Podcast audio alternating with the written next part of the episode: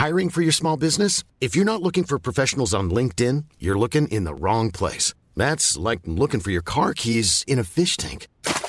LinkedIn helps you hire professionals you can't find anywhere else, even those who aren't actively searching for a new job but might be open to the perfect role. In a given month, over 70% of LinkedIn users don't even visit other leading job sites. So start looking in the right place. With LinkedIn, you can hire professionals like a professional. Post your free job on linkedin.com slash people today.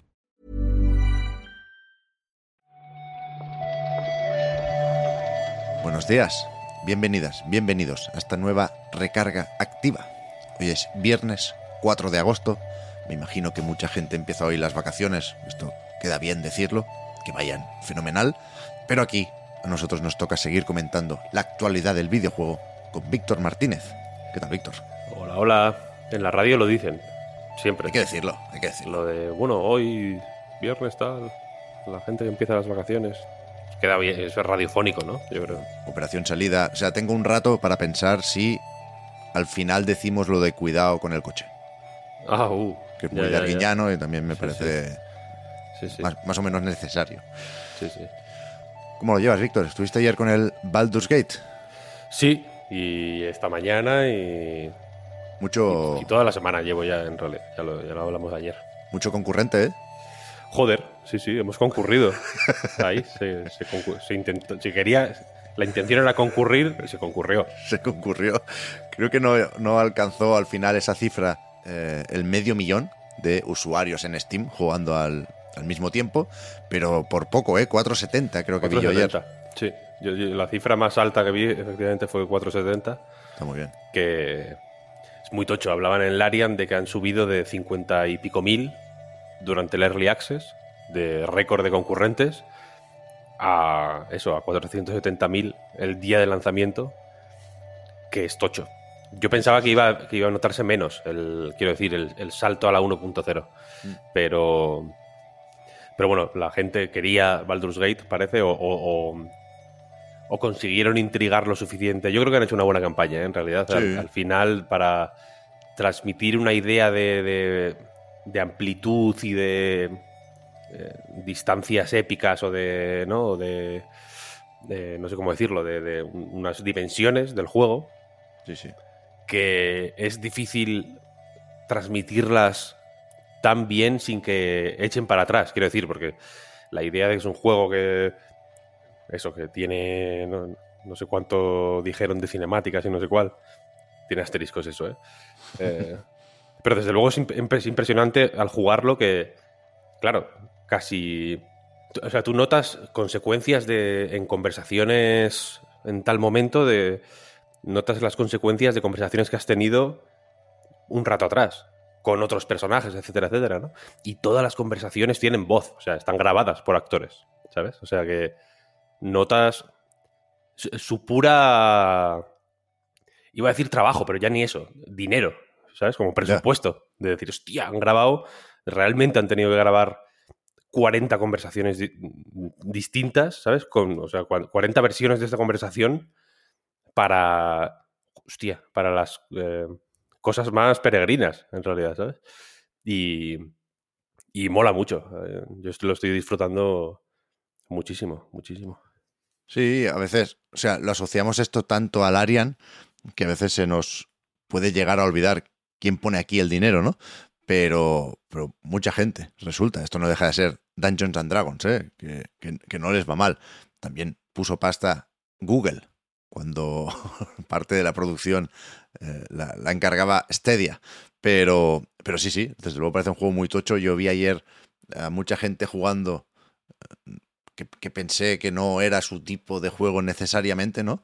Pero creo que es una de las gracias y las intenciones de este Baldur's Gate, ¿no? Que va a ampliar público, claramente. De Sí, momento solo empecé, pero faltan versiones de consolas, ¿eh? Sabemos lo de Play 5 para septiembre, con Serie X y sobre todo Serie S, ya veremos qué pasa. Pero hablábamos ayer, Víctor, de Baldur's Gate, que fue cuando salió, y empezábamos ayer también la recarga comentando lo de los despidos en Striking Distance. Nos preguntábamos si eh, esos recortes habían afectado de alguna forma al equipo que tiene el estudio en Zaragoza y, estuviste ayer preguntando, ¿no?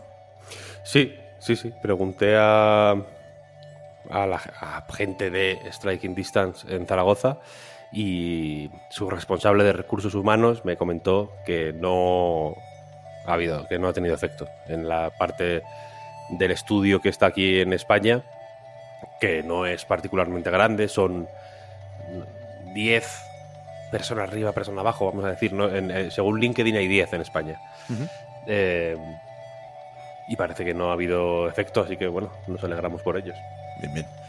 No se me olvida que no hemos empezado, ¿eh? que falta lo de la musiquita, así que vamos para allá, que esto era solo la introducción.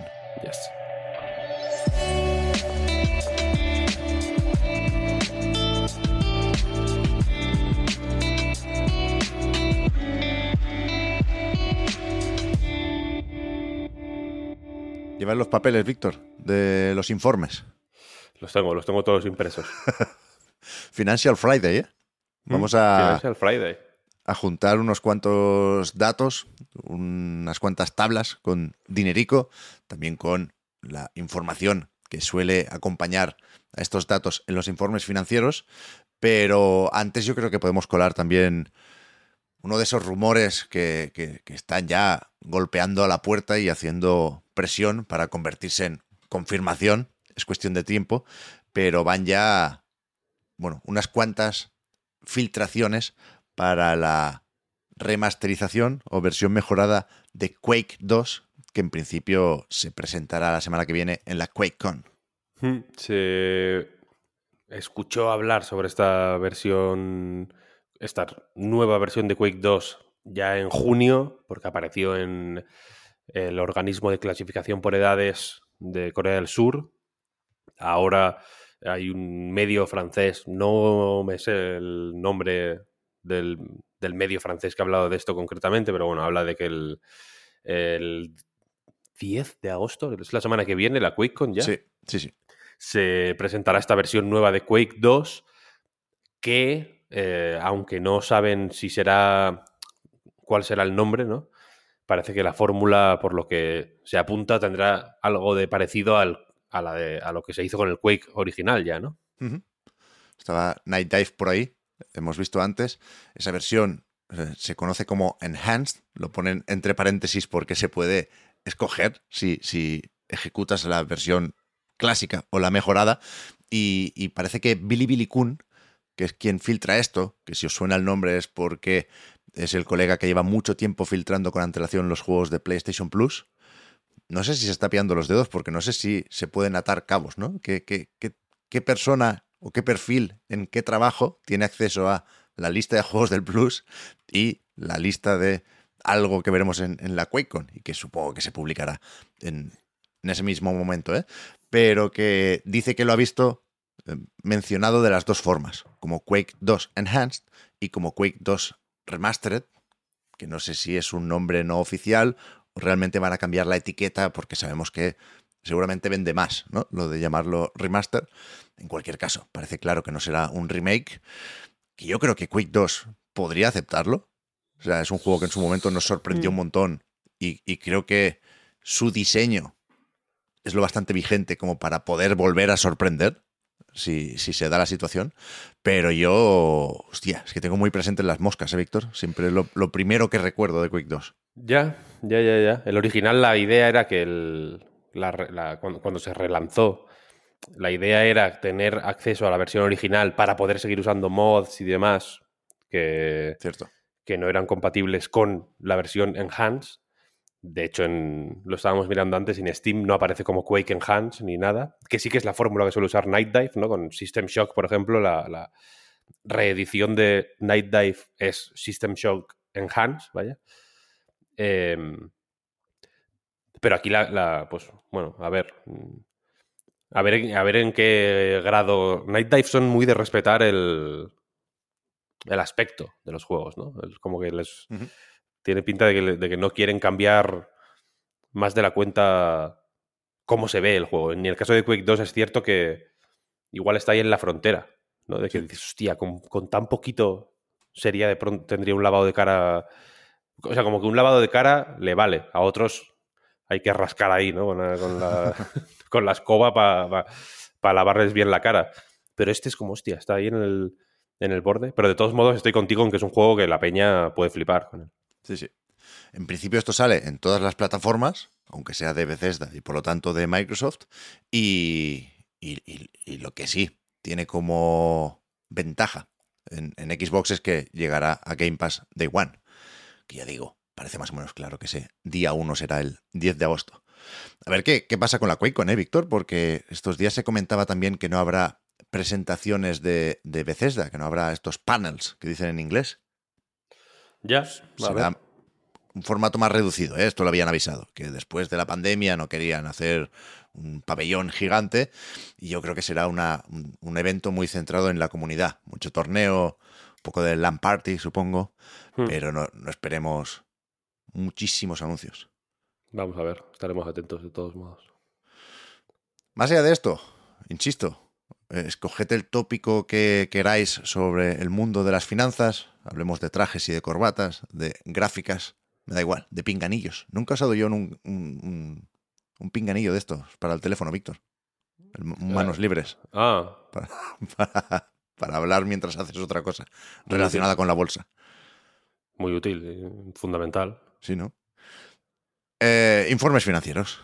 Dijimos ayer que juntaríamos unos cuantos el viernes para no eh, acercarnos al peligroso terreno del Día de la Marmota con los numeritos de las empresas del videojuego, pero yo creo que claramente el más importante por, por, cuánta curiosidad satisface y, por lo detallado del informe y por lo clásico es el de Nintendo, vaya.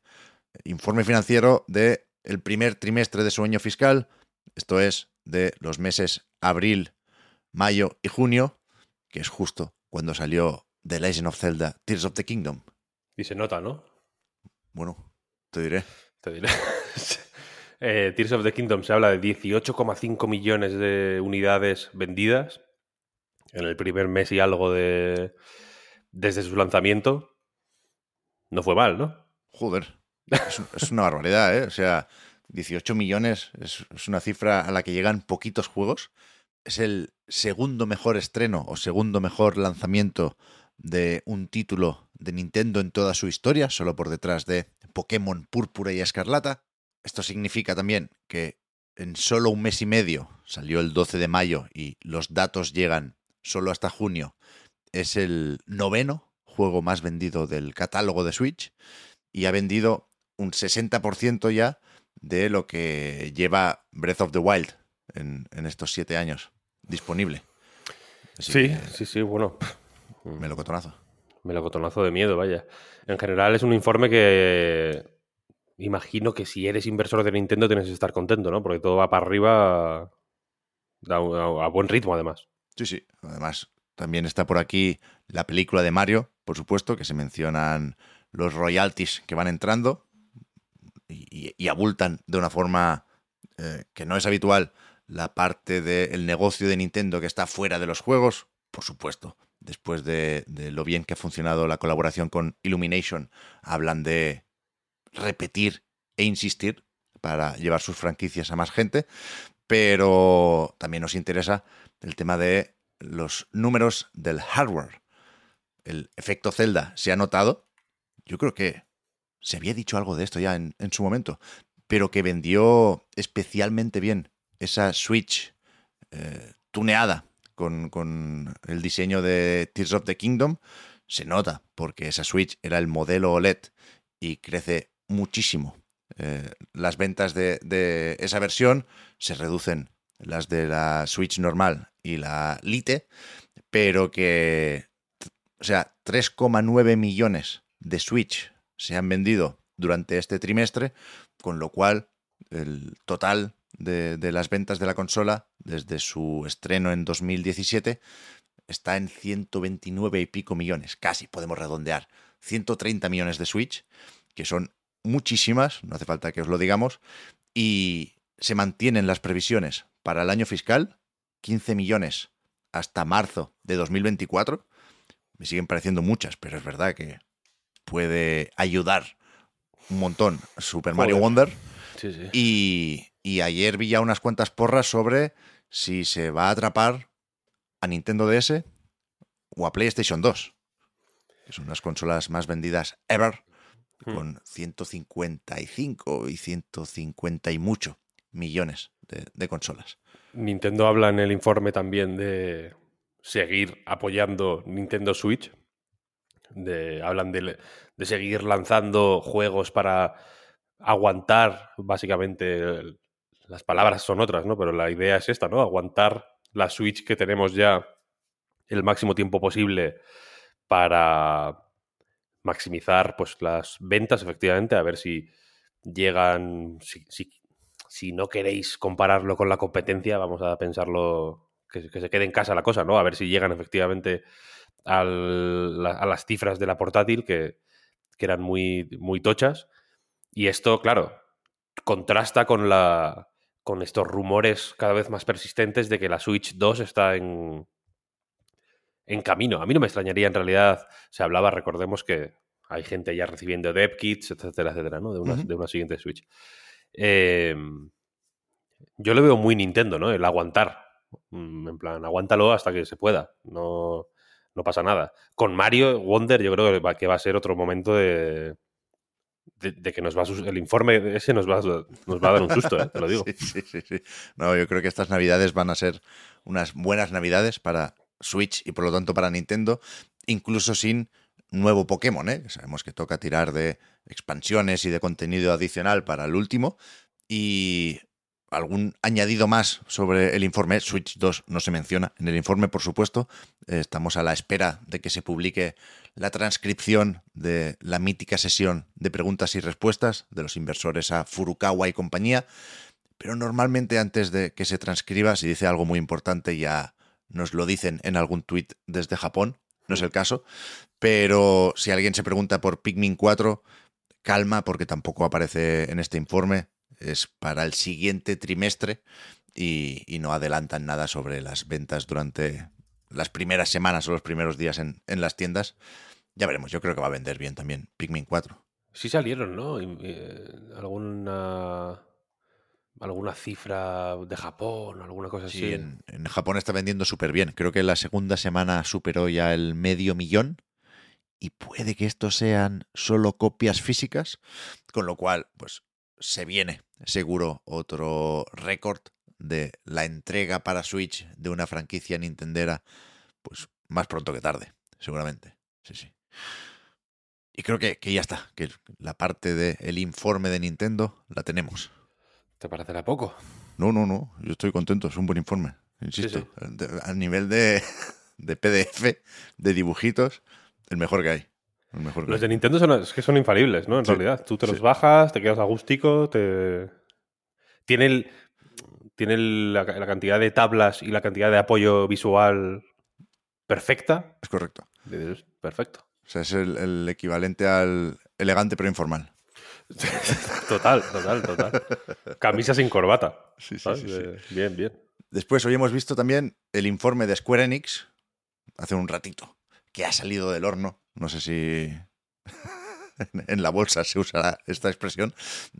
Me atrevo a pensar que no. Pero no, no dicen mucho, ¿eh? porque no, no se mojan con las ventas de Final Fantasy XVI. Si dicen que, gracias sobre todo a este lanzamiento, sube la facturación durante el primer trimestre, pero, pero bajan los beneficios, ¿eh? Se ve que tienen disparados los costes de desarrollo, ¿eh? Y no, no, ha, no ha contribuido como otras veces Final Fantasy XIV.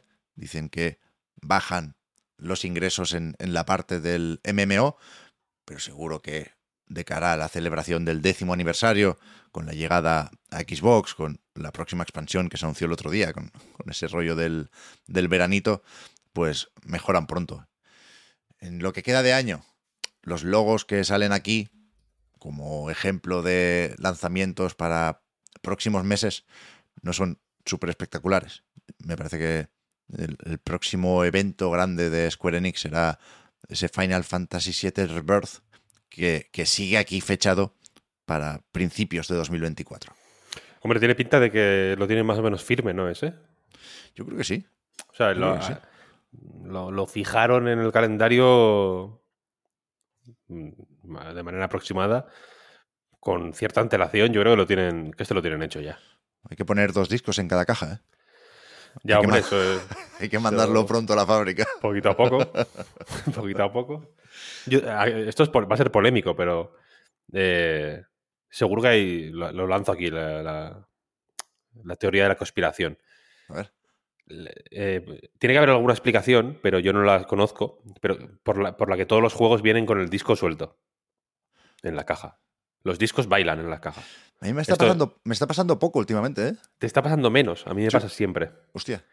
Me pasa siempre. Con todos los juegos, de todas las compañías. eh, desastre. Desastre. Eh, yo aparte soy muy de comprar dos copias a veces. de según qué juegos. Me gusta tener una precintada. Por lo que pueda pasar. Entonces, por ejemplo, el Returnal no lo quería abrir. Quería tenerlo precintado. Pero lo tuve que abrir porque bailaba dentro y me da miedo. Pienso, esto Hombre. es como llevar al- a tu hijo en el coche encima de su sillita, pero sin atar, ¿sabes? sin el que-. ¿Esto qué, esto qué es? ¿no? En cualquier momento pasa algo. Siempre Entonces nos- no, sé qué, no sé qué pasa. Y, aquí, hay- aquí al haber dos, Bueno, claro. ya no es baile dentro de la caja, es que eso es choque entre ellos. Sí, sí, sí. sí. Tía, peliagudo, ¿eh? Peligroso, Square Enix. Mucho ¿Verdad que- ojo, esto, esto puede ser.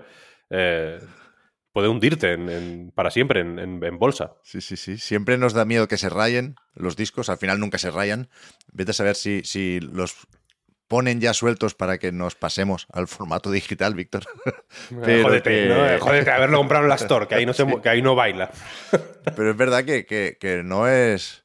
bueno, fácil, sí. Pero no es súper evidente cómo hay que poner o cuál es la mejor forma de poner dos discos en una caja. Porque Nosotros tenemos miedo de que. la, la bisagra esta, a mí no me suele gustar. La bisagra esta. Ah, yo- Antes se ponía, yo lo recuerdo esto mucho en Saturn, el Panzer Dragon Saga venía así, creo recordar, ¿eh? que, que había como dos, dos protuberancias para poner el, el- el disco, ¿no? Para Sí. encajar el, el hueco del centro. Y estaban los dos en, en Como la misma parte, del otro. se- quedaban solapados y ya está. Sí, sí. Esa, esa- esa fórmula me gusta. A mí me gusta eso El- también. Fí- eh, A mí depende del formato, fíjate. En los, en los juegos de GameCube sí me gusta la, la bisagra. Mm. El Mario Kart, Double Dash y el Zelda, Ocarina of Time, que venían en un pack. En ciertos, ciertas copias venían en pack. Eh, la Master Quest, el Majora's Mask, el, el Zelda 1 y 2 de NES, venían ahí en, en pack con el Mario Kart. La extraña pareja, ¿eh? Y ahí venían con bisagra. Y los discos de GameCube, como son pequeñitos, creo que la, la bisagra le va bien. Cuando son más grandes, igual ya. Igual ya es distinto. Pero eso, lo, lo que voy a decir es que las. tenem- tenemos nosotros miedo de que los discos se rayen dentro de las cajas. Y al final los únicos que nos rayamos somos nosotros. Claro, claro, claro, eso desde luego nos, nos cuesta poco. Pero, pero por supuesto, yo creo, qui- quiero creer, perdón, que en Square Enix hay alguien que ha pensado en poner, hacer como poco una edición especial de Final Fantasy VII Rebirth que sea la caja de, de Play 1. O sea, la caja Uh, cuadrada con dos pisos, ¿sabes? Porque ahí sí que no... Ese sí, ese sí, ese sí, ¿eh? ese sí. Hombre, lo que pasa es que habría que sacar entonces también una versión del remake con esa caja. Porque no, no vas a tener uno de cada. Que las, la sacan y. Les cuesta poco, ¿eh? también te lo digo. Esto es la típica cosa que, que, que- que no se atreven. Solo Nintendo tiene la audacia para hacer eso, de sacar un juego dos veces pa- para arañar copias. Pero Sí, se, van a atrever, ¿eh? si calculas bien, si calculas bien, si calculas mal es un desastre, porque te dejas la mitad. La mitad van a la incineradora, quiero decir. Pero si calculas bien, no te sobra ni uno. Y, y tienes unos profits históricos. Del 60%, como los de From. Bueno, ya ves, yo no sé por qué no hacemos una consultora o una asesoría. Si no paramos de dar ideas millonarias. Pero, pero efectivamente, From Software también publicó informe estos días. No hay grandes noticias. ¿Qué más queréis? Acaban de sacar el Den Ring, están con el DLC y se viene en 20 días Armor Core 6. Pero, pero sí que es verdad que el, que el detalle que llama la atención de, de esta compañía, que puede ser más o menos atípica si se compara con las otras que publican su informe financiero, porque para nosotros es una desarrolladora, From Software. Pero es verdad que también en Japón hace de editora. El Sekiro no lo sacó Activision, lo sacó From en Japón. Por eso es suya la IP. Y, y, y por eso, iba a decir, publican un informe financiero propio que no es el de Bandai Namco, por ejemplo, ¿no? Y de aquí lo que llama muchísimo la atención es que, que su, su beneficio, su profit margin, dicen en inglés, es de un 60%. Es decir, que entre los ingresos y los beneficios, una vez le restas los costes, se, se pierde poco dinero por ahí, ¿eh? Es muy, muy alto. Muy, muy alto. No es normal, quiero decir, no es lo habitual. O sea, cual, cualquiera, cualquiera de esas empresas yo creo que quedaría palmas con las orejas con tener un 30 o un 40. Joder, ¿no? un 20. O sea, un- uh, uh, sí, un 20 evidentemente, pero que, que con 30 o 40 ya estaríamos mm, diciendo, Dios, ¿qué ha, qué ha pasado aquí? ¿no? Sí, sí. Y, el, y el- la, la- la cifra de From es espectacular. Habría que, supongo que aquí depende de lo suspicaz que seas eh, o de lo que desconfíes de cómo funciona la industria del videojuego en Japón a nivel de eh, salarios, de condiciones laborales, etcétera, etcétera. Supongo que puedes sospechar más o menos. Eh, pero lo que está claro es que From seguro que ha crecido desde la época del Dark Souls 1, Ya ves. ¿no? Digamos. Pero yo tengo la sensación de que no ha crecido tanto como han crecido las ventas de sus juegos. Quiero decir que hay una. Mm. que al final, evidentemente, el, el- el margen de beneficios se, se ajusta más cuanto más crece la empresa, ¿no? Al final tienes que gastar mucho más en salarios. Y aquí yo tengo la sensación de que, de que han crecido. mm, Pues bueno, segu- seguro ha- han crecido. Se sabe que han crecido, vaya, pero yo creo que no han crecido de tanto, ¿sabes? Sí, y efectivamente su negocio en Japón es un poco más complejo que de lo que de lo que recibimos fuera. Allí yo creo que siempre han editado sus juegos, ¿no? En, en realidad ellos de el Armored Core 4, por ejemplo, que, aquí lo, lo trajo Ubisoft, por ejemplo, porque para que os hagáis una idea de la de, de cómo han ido un poco confiando en, en básicamente todo el mundo para sacar sus juegos fuera de Japón, pero yo creo que allí siempre han tenido ellos su el control de sus juegos y demás. Así que, no sé. Yo, em, a, mí, a mí este informe me resultó interesante por eso, vaya. Ya ves. Los, los Dark Souls y Elden Ring no los publicará Bandai Namco ahí también. No lo sé. Mm, te, lo, te lo puedo decir ahora mismo, ¿eh? Porque Igual, lo, igual lo saca From, ¿eh? Verdad que aquí la en, Japón lo saca, en, en Japón lo saca From, efectivamente. Joder, Sí, sí. pues qué bien. Dark Souls 3, Mucha pasta, ¿eh? From Software también. Muy Sí, bien, muy bien. Elden Ring, vamos a ver. From Software, sí, sí. Todos, todos. Todos. Es que ya te, eh, me- recuerdo, mm, yo qué sé, incluso, no sé si te acuerdas en su día, Ninja Blade, que es un claro. juego, es una mierda de juego, vamos a hablar en Hombre, plata, vaya. No, hombre, no, está bien. es bastante, es, es- es muy risas. Yo Muy lo jugué el año pasado. Muy corto y muy risas, pero está bien. A ver, merece la pena jugarlo porque es muy corto, pero tampoco es muy bueno, vaya, que, no- que nadie, lo, que nadie vaya a él esperando una obra maestra. Pero eh, fu- fuera de Japón tenía cierto, yo creo que lo sacó Microsoft incluso, Sí, ¿no? sí, sí. que era como un- que- que a- a- Microsoft apostó por este juego como uno de los exclusivos guays así de 360 y tal. Y, y eso, que lo jugué el año pasado y, y mirando información sobre él y tal, vi que lo había sacado From y me puse a mirar y es que todo lo ha sacado, to- todos los juegos de, de- de From los ha sacado From en Japón. Chrome Hounds, From Software. Y, y, o sea, Chrome Hounds, por ejemplo, que también es un juego no, que no voy a decir a nadie que se lance a por él, pero fuera de Japón lo sacó Sega, que al ser una compañía japonesa, pues uno diría que igual también allí, pero no, no, no, From. Todo, todo. Muy bien. O sea, como mínimo, tenemos la excepción de Demon Souls, que ahí sí está la anécdota mítica de que lo sacó Sony.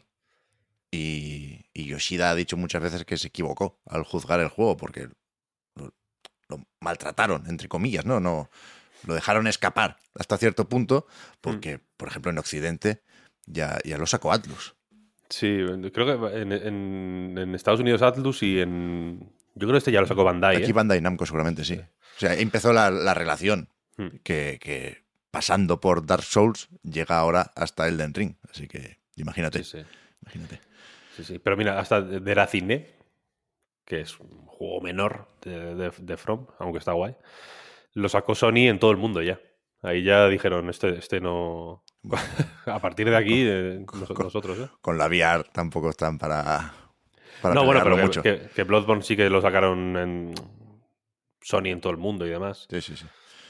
A tope, a tope con From, ¿eh? Que, cuidado, aquí hay que mirar no solo el qué, sino también el cómo. Se ha hablado de crunch, se ha hablado de sueldos por debajo Sí, de por la media de la industria, Sí, sí. pero lo que está claro es que el proceso de desarrollo lo tienen súper optimizado. Llevamos mucho Joder. tiempo sorprendidos con lo rápido que sacan los juegos en, en From Software. Son los Insomniac de Japón, ya ves, ¿eh? básicamente. Porque tú dices el Armored Core ahora. Si a principios del año que viene sale el DLC del Den Ring, yo estoy semi seguro de que a finales de año anuncian otro juego, ¿eh? Para el año, para mediados del año que viene. Sí, sí. Y posiblemente tengan otro ya en marcha. O sea que, que los cabrones no paran. Sí, sí, sí. Otros informes de estos días. El de Electronic Arts lo comentamos por encima, juraría, al decir que ahí se había anunciado la versión para Play 4 y One de Star Wars Jedi Survivor. Era un trimestre de récord porque se juntaba un FIFA 23 que, que se ha mantenido especialmente bien durante estos meses con el lanzamiento grande del Star Wars de Respawn. Y pues, ahí había récords y estaban contentos y demás. También se publicó el informe de Sega, que no tiene mucho de destacable, 1,22 millones de juegos de Sonic, así en total, durante el último trimestre, a ver qué tal le va al Superstars. A mí aquí me hizo gracia ver que la facturación del Pachinko y el Pachislot, recordad que esto no deja de ser Sega Sammy, eh, ha subido un 385%. Uf, la fiebre del pachinko. se, se ve que están reabriendo ya los locales en, en Japón. O, o- o llevaban, supongo, ya unos meses abiertos, pero ahora está volviendo la gente de verdad. Y, y mencionaban también en el informe que ya mismo esperan completar la, la compra de Robio. Recordad que Angry Birds también pasará a formar parte de Sega más pronto que tarde y que aunque no tenga un proceso tan público y tan largo y extenuante como el de Activision Blizzard, pues también hay que hacer un poco de papeleo con, con una compra así. Hmm. Y yo creo que no hay mucho más que decir sobre Konami, por ejemplo, que también ha publicado su informe. No dicen nada nuevo sobre el remake de Metal Gear Solid 3 Snake Eater. Como era el remake? Delta, ¿no? Delta. Y, y si acaso, aunque no es un informe financiero, nos, nos sirve también lo de Take Two. Porque el otro día se comentó bastante eh, el, el hecho de que sus jefazos, Strauss Zelnick, que es CEO y es el que conocemos, y algunos días, cuando nos miramos al espejo, admiramos también por, por lo fuerte que está el tío y por su, por su pasión por el fitness. Recordemos, esto es- es- vamos a dar contexto de esto. Strauss Zelnick escribió un libro. Escribió un libro, eh, tiene un hijo seguramente, y me ha puesto un dedo a que ha plantado un árbol. Quiero decir, Sí, es una sí. persona, Seguro. una persona plena. Eh, Strauss Zelnick publicó un libro sobre fitness. Correcto. Pues le gusta el Sí, sí, sí. mundo del entrenamiento. Y es, el, es un libro en el que se le puede ver eh, de, tor- de torso desnudo, porque aparece de torso desnudo en su propio libro. En la portada ya, ¿eh? No hay que, no hay que Está- esperar. No, no, está fuerte el cabrón. ¿eh? Sí, sí. Pues, pues eso, Strauss Es el. Pablo, el Pablo Motos americano, me atrevo a decir. bueno, bueno. Se, se acepta, se acepta. Con, con asterisco, pero se acepta. Pero que Strauss es el CEO y después está Karl Slatov, que no lo conocemos tanto, es colega del Strauss, que es el presidente de Take-Two. Resulta que estos dos se reparten este año 72 millones de dólares en bonuses. O sea, luego tienen su sueldo base, pero muchísimo bonus del mismo año que después de haber comprado Zynga, 12.000 millones o 13.000 millones de dólares, una barbaridad, anunciaron un plan de recortes bestia para, para ahorrar 50 millones, decían. Menos que, que estos bonus. Sí, sí, que igual, claro, lo- lo- los 50 millones que se ahorran por un lado se los meten por otro. Los- el bonus de Zelnick fue 16 millones el año pasado, para ponerlo un poco en contexto. Es decir, que ha habido una, una multiplicación aquí digna de ayuntamiento de Vox.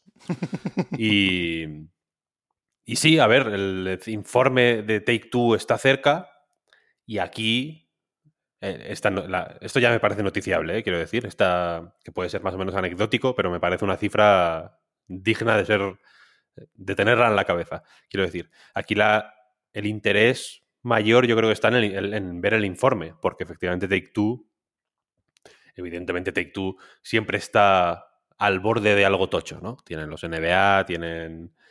Ahora está GTA 6 ya... Pues bueno, ya tiene que estar más cerca de lo que estaba el año, el año pasado. no por, por, puro, por puro, una pura cuestión efectivamente temporal, de cómo funciona, digamos, la realidad. Eh, entonces entiendo que tú siempre está ahí mm, cocinando algo. Pero, pero este año en concreto yo creo que ha habido poca actividad, ¿no? Esa es la sensación que tengo yo también. Cuidado, este dato, el de los 72 millones, efectivamente no sale de un informe financiero, sino de un documento de estos que hay que mandar por, por ley, por cojones, en Estados Unidos al SEC, a la Comisión de Bolsa y Valores. Esto lo hacen todas las empresas grandes por una cuestión de transparencia con, los inversores y, y, se detallan pues, los sueldos de los directivos. ¿no? Y lo de Take Two es más o menos curioso porque Strauss Zelnick no es empleado de la compañía.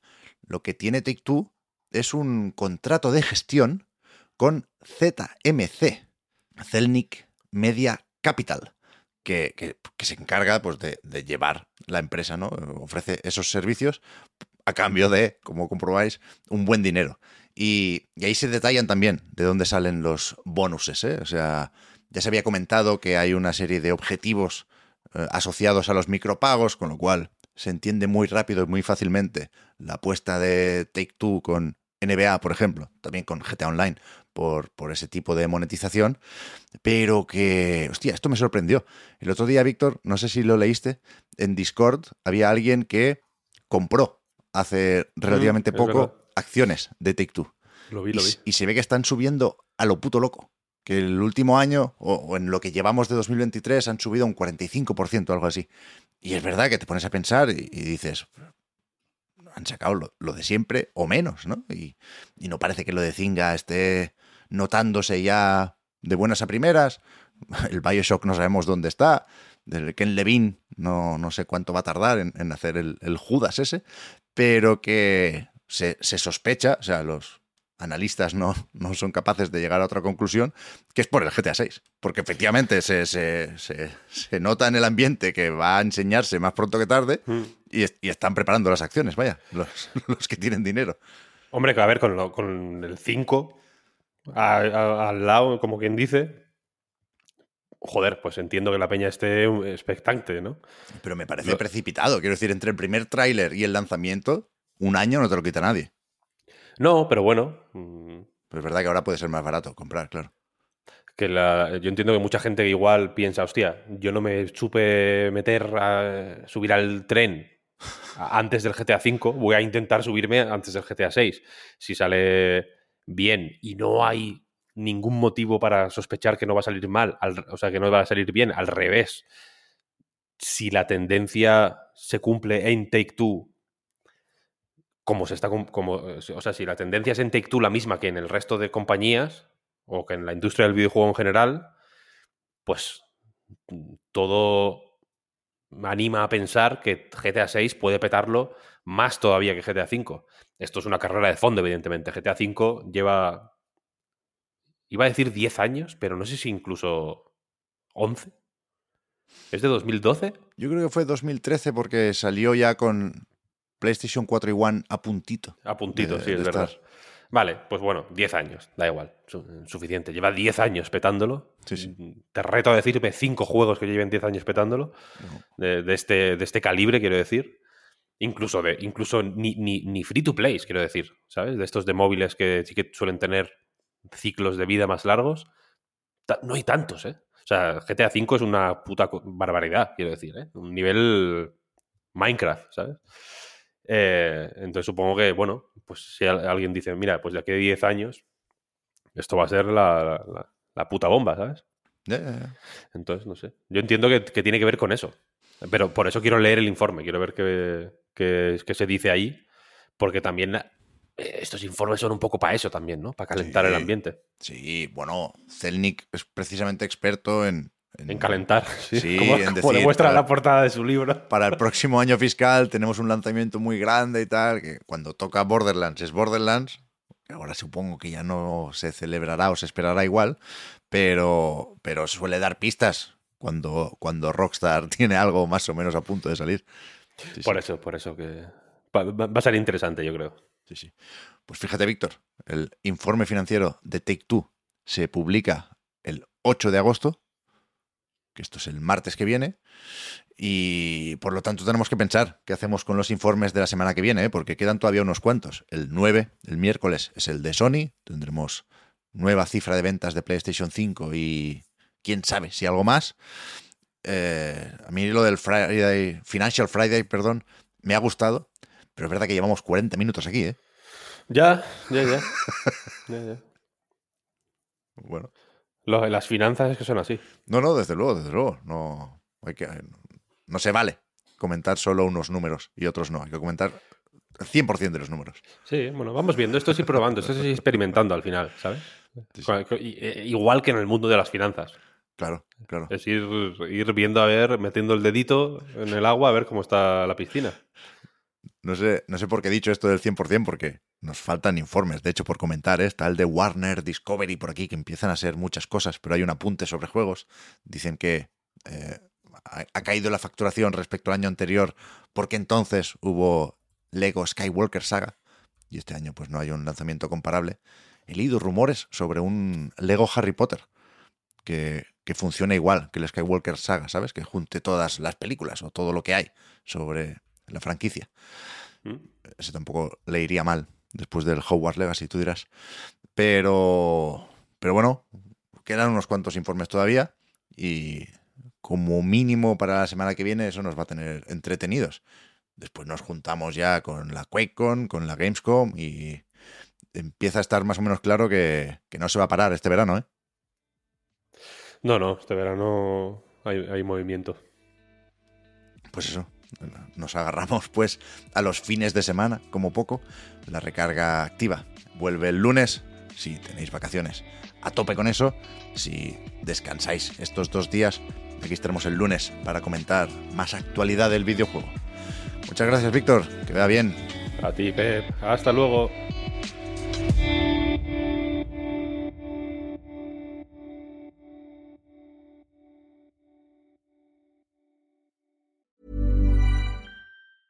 I'm Sandra, and I'm just the professional your small business was looking for. But you didn't hire me because you didn't use LinkedIn jobs. LinkedIn has professionals you can't find anywhere else, including those who aren't actively looking for a new job but might be open to the perfect role, like me. In a given month, over 70% of LinkedIn users don't visit other leading job sites. So if you're not looking on LinkedIn, you'll miss out on great candidates like Sandra. Start hiring professionals like a professional. Post your free job on linkedin.com/people today. Burrow is a furniture company known for timeless design and thoughtful construction and free shipping, and that extends to their outdoor collection. Their outdoor furniture is built to withstand the elements, featuring rust-proof stainless steel hardware, weather-ready teak, and quick-dry foam cushions. For Memorial Day, get 15% off your Burrow purchase at burrow.com slash ACAST and up to 25% off outdoor. That's up to 25% off outdoor furniture at burrow.com slash ACAST.